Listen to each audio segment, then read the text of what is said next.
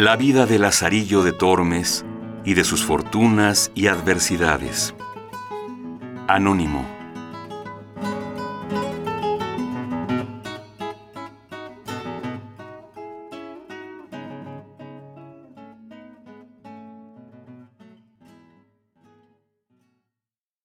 Tractado segundo. Como Lázaro se asentó con un clérigo y de las cosas que con él pasó. Otro día, no pareciéndome estar allí seguro, fuime a un lugar que llaman Maqueda, a donde me toparon mis pecados con un clérigo, que llegando a pedir limosna, me preguntó si sabía ayudar a misa. Yo dije que sí, como era verdad, que aunque maltratado, mil cosas buenas me mostró el pecador del ciego, y una de ellas fue esta. Finalmente, el clérigo me recibió por suyo. Escapé del trueno, y di en el relámpago, porque era el ciego para con este un Alexandre Magno, con ser la misma avaricia como he contado. No digo más, sino que toda la lacería del mundo estaba encerrada en este. No sé si de su cosecha era, o lo había anexado con el hábito de clerecía. Él tenía un arcaz viejo y cerrado con su llave, la cual traía atada con una agujeta del paloteque, y en viniendo el bodigo de la iglesia, por su mano era luego allí lanzado y tornada a cerrar el arca.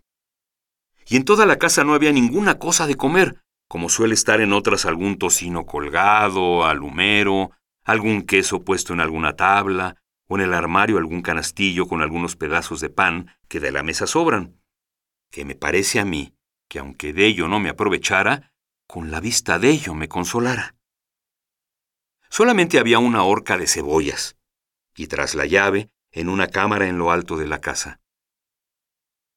De estas tenía yo de ración una para cada cuatro días, y cuando le pedía la llave para ir por ella, si alguno estaba presente, echaba mano al falso pecto y con gran continencia la desataba y me la daba diciendo, Toma y vuélvela luego, y no hagáis sino golosinar como si debajo de ella estuvieran todas las conservas de Valencia, con no haber en la dicha cámara, como dije, maldita la otra cosa que las cebollas colgadas de un clavo, las cuales él tenía también por cuenta, que si por malos de mis pecados me desmandara más de mi taza, me costara caro. Finalmente, yo me finaba de hambre. Pues ya que conmigo tenía poca caridad, consigo usaba más Cinco blancas de carne era su ordinario para comer y cenar. Verdad es que partía conmigo del caldo, que de la carne tan blanco el ojo, sino un poco de pan, y pluguiera a Dios que me demediara. Los sábados cómense en esta tierra cabezas de carnero, y enviábame por una, que costaba tres maravedís. Aquella le cocía y comía los ojos y la lengua y el cogote y sesos y la carne que en las quijadas tenía, y dábame todos los huesos roídos, y dábamelos en el plato, diciendo, Toma, come, triunfa, que para ti es el mundo. Mejor vida tienes que el Papa. Tal te la dé Dios, decía yo, paso entre mí. A cabo de tres semanas que estuve con él, vine a tanta flaqueza que no me podía tener en las piernas de pura hambre. Vime claramente ir a la sepultura, si Dios y mi saber no me remediaran. Para usar de mis mañas no tenía aparejo, por no tener en qué dalle salto. Y aunque algo hubiera, no podía segalle como hacía al que Dios perdone, si de aquella calabazada feneció, que todavía, aunque astuto, con faltalle aquel preciado sentido, no me sentía. Mas estotro, ninguno hay que tan aguda vista tuviese como él tenía. Cuando al ofertorio estábamos, ninguna blanca en la concha caía que no era de él registrada. El un ojo tenía en la gente y el otro en mis manos. Bailábanle los ojos en el casco como si fueran de azogue, Cuantas blancas ofrecían tenía por cuenta, y acabando el ofrecer, luego me quitaba la concha y la ponía sobre el altar. No era yo señor de asirle una blanca todo el tiempo que con él viví, o por mejor decir, morí. De la taberna nunca le traje una blanca de vino, mas aquel poco que de la ofrenda había metido en su arcaz, compasaba de tal forma que le turaba toda la semana, y por ocultar su gran mezquindad decíame, Mira, mozo, los sacerdotes han de ser muy templados en su comer y beber, y por esto yo no me desmando como otros. Mas el acerado mentía falsamente, porque en cofradías y mortuorios que rezamos, a costa ajena comía como lobo y bebía más que un saludador.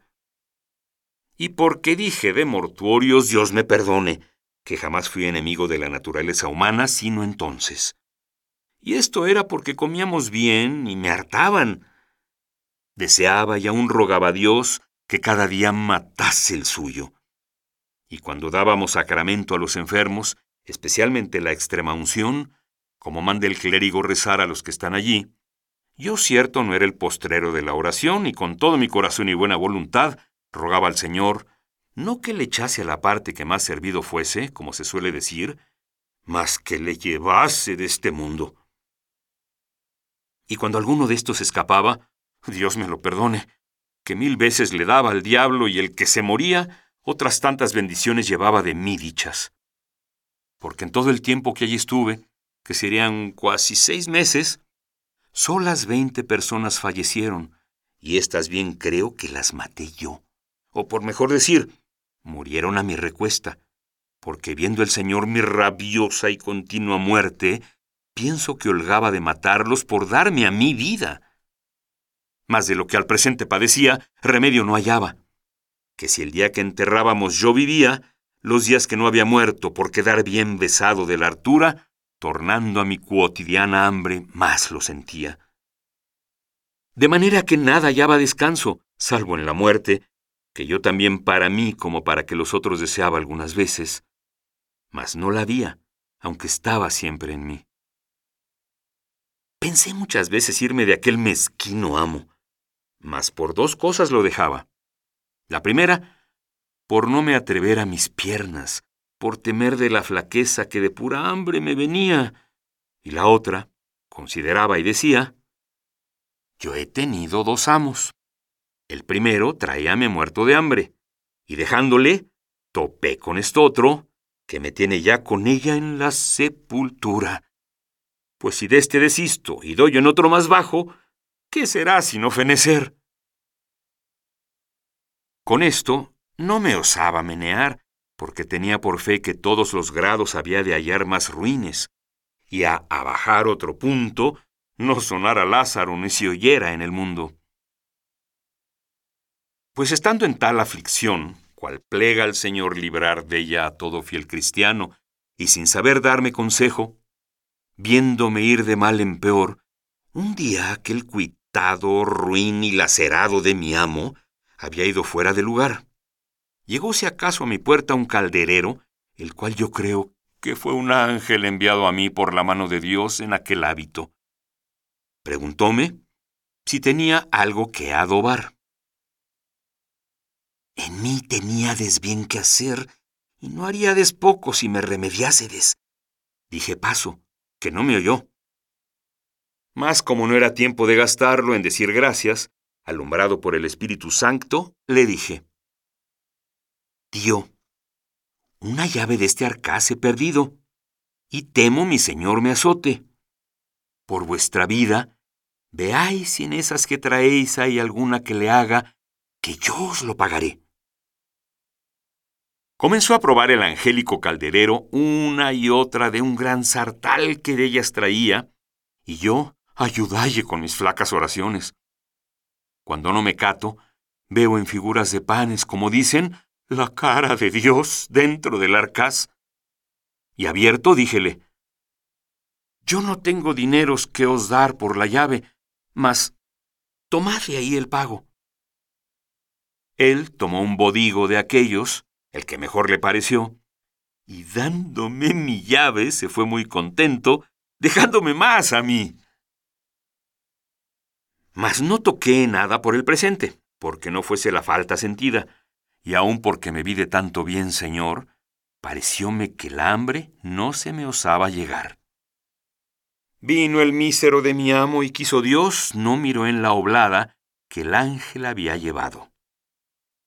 Y otro día, en saliendo de casa, abro mi paraíso panal y tomo entre las manos y dientes un bodigo, y en dos credos le hice invisible, no se me olvidando el arca abierta. Y comienzo a barrer la casa con mucha alegría, pareciéndome con aquel remedio remediar, dende en adelante la triste vida. Y así estuve con ello aquel día y otro gozoso. Mas no estaba en mi dicha que me durase mucho aquel descanso, porque luego, al tercero día, me vino la terciana derecha. Y fue que veo a deshora al que me mataba de hambre sobre nuestro arcaz, volviendo y revolviendo, contando y tornando a contar los panes. Yo disimulaba, y en mi secreta oración y devociones y plegarias decía, San Juan, ciégale. Después que estuvo un gran rato echando la cuenta, por días y dedos contando, dijo, Si no tuviera tan buen recaudo esta arca, yo dijera que me habían tomado de ella panes, pero de hoy más solo por cerrar puerta a la sospecha, quiero tener buena cuenta con ellos. Nueve queda ni un pedazo. Nuevas malas te de Dios, dije yo entre mí. Parecióme con lo que dijo pasarme el corazón con saeta de Montero y comenzóme el estómago a escarbar de hambre, viéndose puesto en la dieta pasada. Fue fuera de casa yo, por consolarme, abro la arca y como vi el pan, comencé lo de adorar, no osando recebillo. Contélos si a dicha el lacerado se errara, y hallé su cuenta más verdadera que yo quisiera. Lo más que yo pude hacer fue dar en ellos mil besos, y lo más delicado que yo pude, del partido partí un poco al pelo que le estaba, y con aquel pasé aquel día, no tan alegre como el pasado. Mas como la hambre creciese, mayormente que tenía el estómago hecho a más pan aquellos dos o tres días ya dichos, moría mala muerte. Tanto que otra cosa no hacía, en viéndome solo, sino abrir y cerrar el arca y contemplar en aquella cara de Dios que ansí dicen los niños.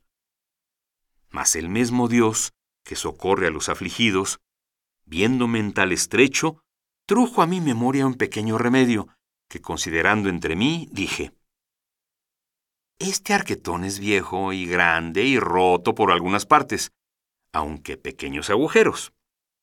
Puédese pensar que ratones entrando en él hacen daño a este pan.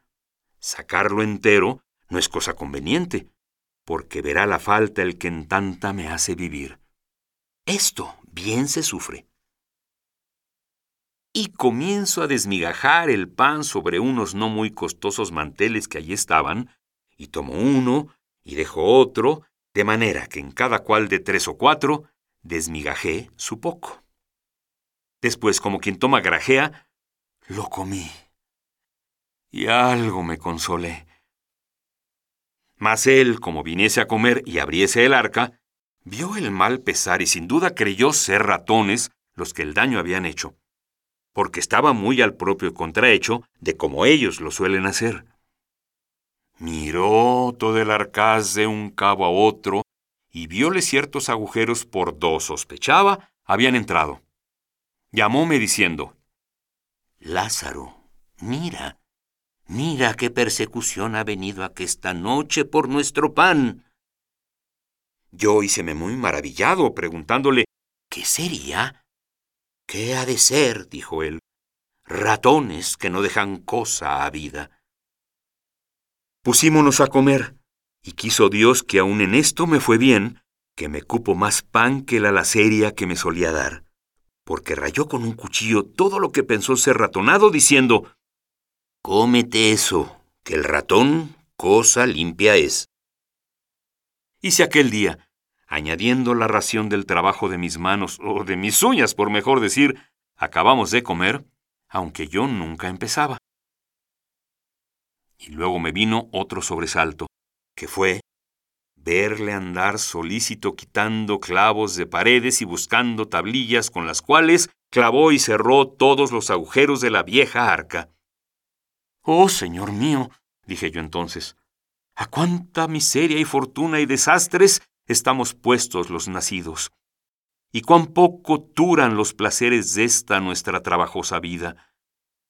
Heme aquí, que pensaba con este pobre y triste remedio remediar y pasar mi laceria, y estaba ya cuanto que alegre y de buena ventura. Mas no quiso mi desdicha, despertando a este lacerado de mi amo, y poniéndole más diligencia de la que él de suyo se tenía, pues los míseros por la mayor parte nunca de aquella carecen, agora cerrando los agujeros del arca, cierrase la puerta a mi consuelo y la abriese a mis trabajos. Así lamentaba yo en tanto que mi solícito carpintero con muchos clavos y tablillas dio fin a sus obras diciendo, Agora, donos, traidores, ratones, convieneos mudar propósito, que en esta casa mala medra tenéis. De que salió de su casa voy a ver la obra, y hallé que no dejó en la triste y vieja arca agujero, ni aun por donde le pudiese entrar un mosquito.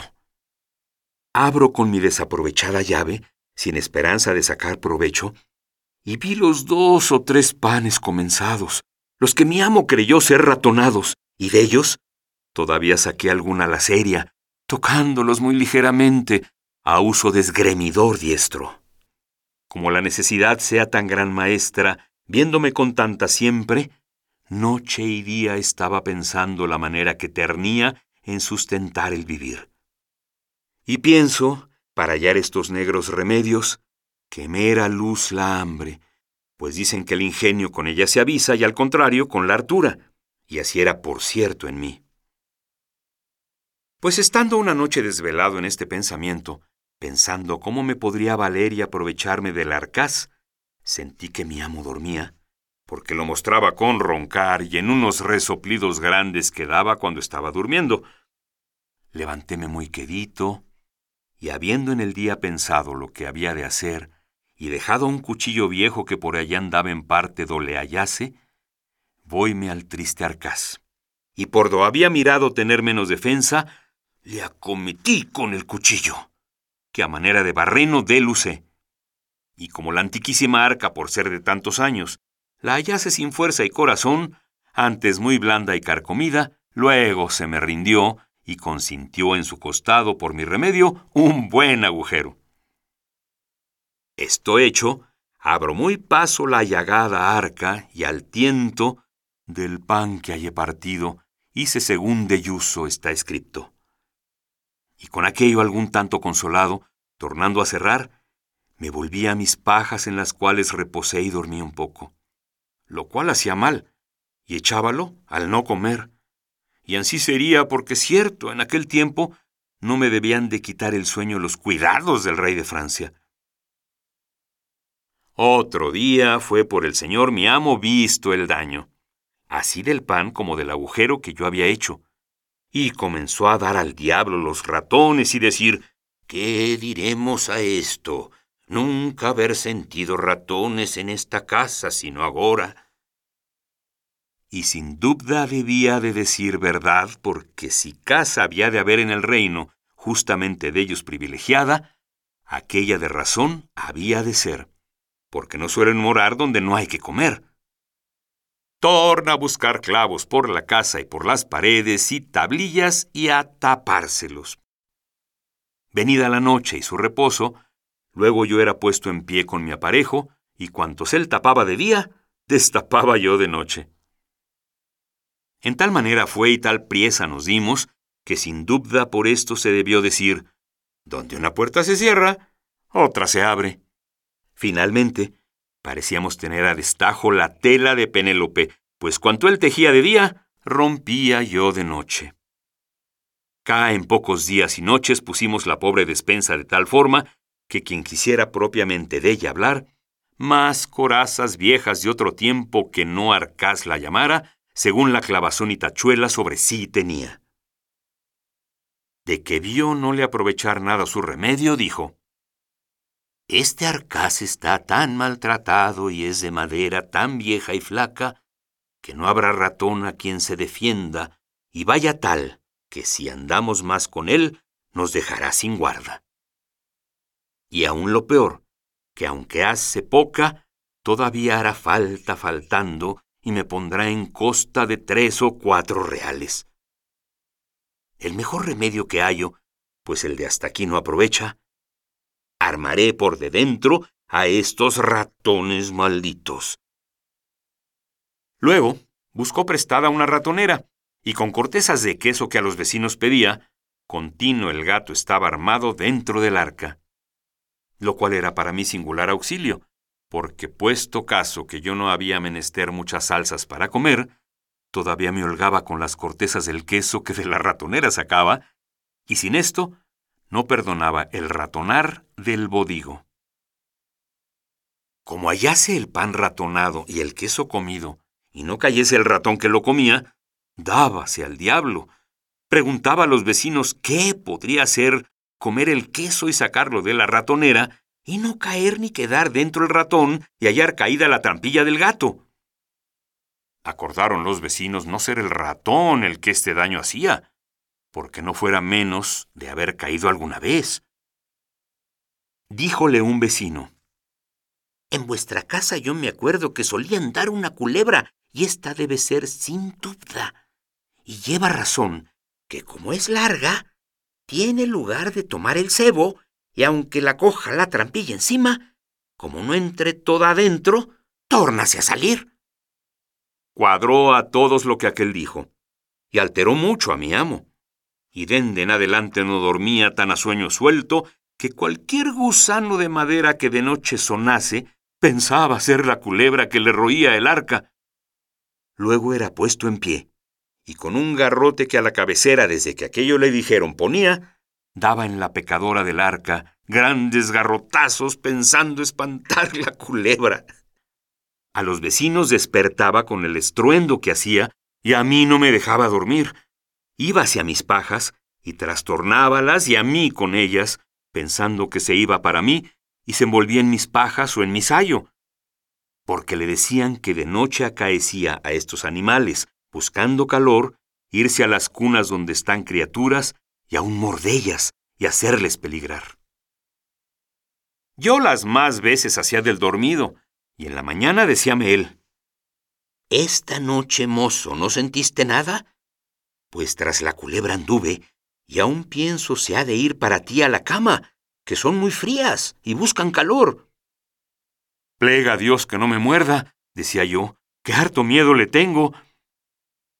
De esta manera andaba tan elevado y levantado del sueño, que mi fe, la culebra o el culebro por mejor decir, no osaba roer de noche ni levantarse al arca, mas de día, mientras estaba en la iglesia o por el lugar, hacía mis saltos, los cuales daños viendo él y el poco remedio que les podía poner, andaba de noche, como digo, hecho trasgo. Yo hube miedo que con aquellas diligencias no me topase con la llave que debajo de las pajas tenía, y parecióme lo más seguro metella de noche en la boca. Porque ya desde que viví con el ciego la tenía tan hecha bolsa que me acaeció tener en ella doce o quince maravedís, todo en medias blancas, sin que me estorbase el comer, porque de otra manera no era señor de una blanca que el maldito ciego no cayese con ella, no dejando costura ni remiendo, que no me buscaba muy a menudo. Pues ansí como digo, metía cada noche la llave en la boca y dormía sin recelo que el brujo de mi amo cayese con ella. Mas cuando la desdicha ha de venir, por demás es diligencia. Quisieron mis hados, o por mejor decir mis pecados, que una noche que estaba durmiendo, la llave se me puso en la boca, que abierta debía tener de tal manera y postura, que el aire y resoplo que yo durmiendo echaba, salía por lo hueco de la llave, que de cañuto era, y silbaba, según mi desastre quiso, muy recio, de tal manera que el sobresaltado de mi amo lo oyó y creyó sin duda ser el silbo de la culebra, y cierto, lo debía parecer. Levantóse muy paso con su garrote en la mano, y al tiento y sonido de la culebra se llegó a mí con mucha quietud, por no ser sentido de la culebra. Y como cerca se vio, pensó que allí, en las pajas, do yo estaba echado, al calor mío se había venido. Levantando bien el palo, pensando tenerla debajo y darle tal garrotazo que la matase, con toda su fuerza me descargó en la cabeza un tan gran golpe que sin ningún sentido y muy mal descalabrado me dejó. Como sintió que me había dado, según yo debía ser gran sentimiento con el fiero golpe, contaba él que se había llegado a mí, y dándome grandes voces, llamándome, procuró recordarme. Mas como me tocase con las manos, tentó la mucha sangre que se me iba, y conoció el daño que me había hecho, y con mucha priesa fue a buscar lumbre, y llegando con ella, hallóme quejando todavía con mi llave en la boca, que nunca la desamparé, la mitad fuera, bien de aquella manera que debía estar al tiempo que silbaba con ella. Espantado el matador de culebras, ¿qué podría ser aquella llave? Miróla, sacándomela del todo de la boca, y vio lo que era, porque en las guardas nada de la suya diferenciaba. Fue luego a proballa, y con ella probó el maleficio.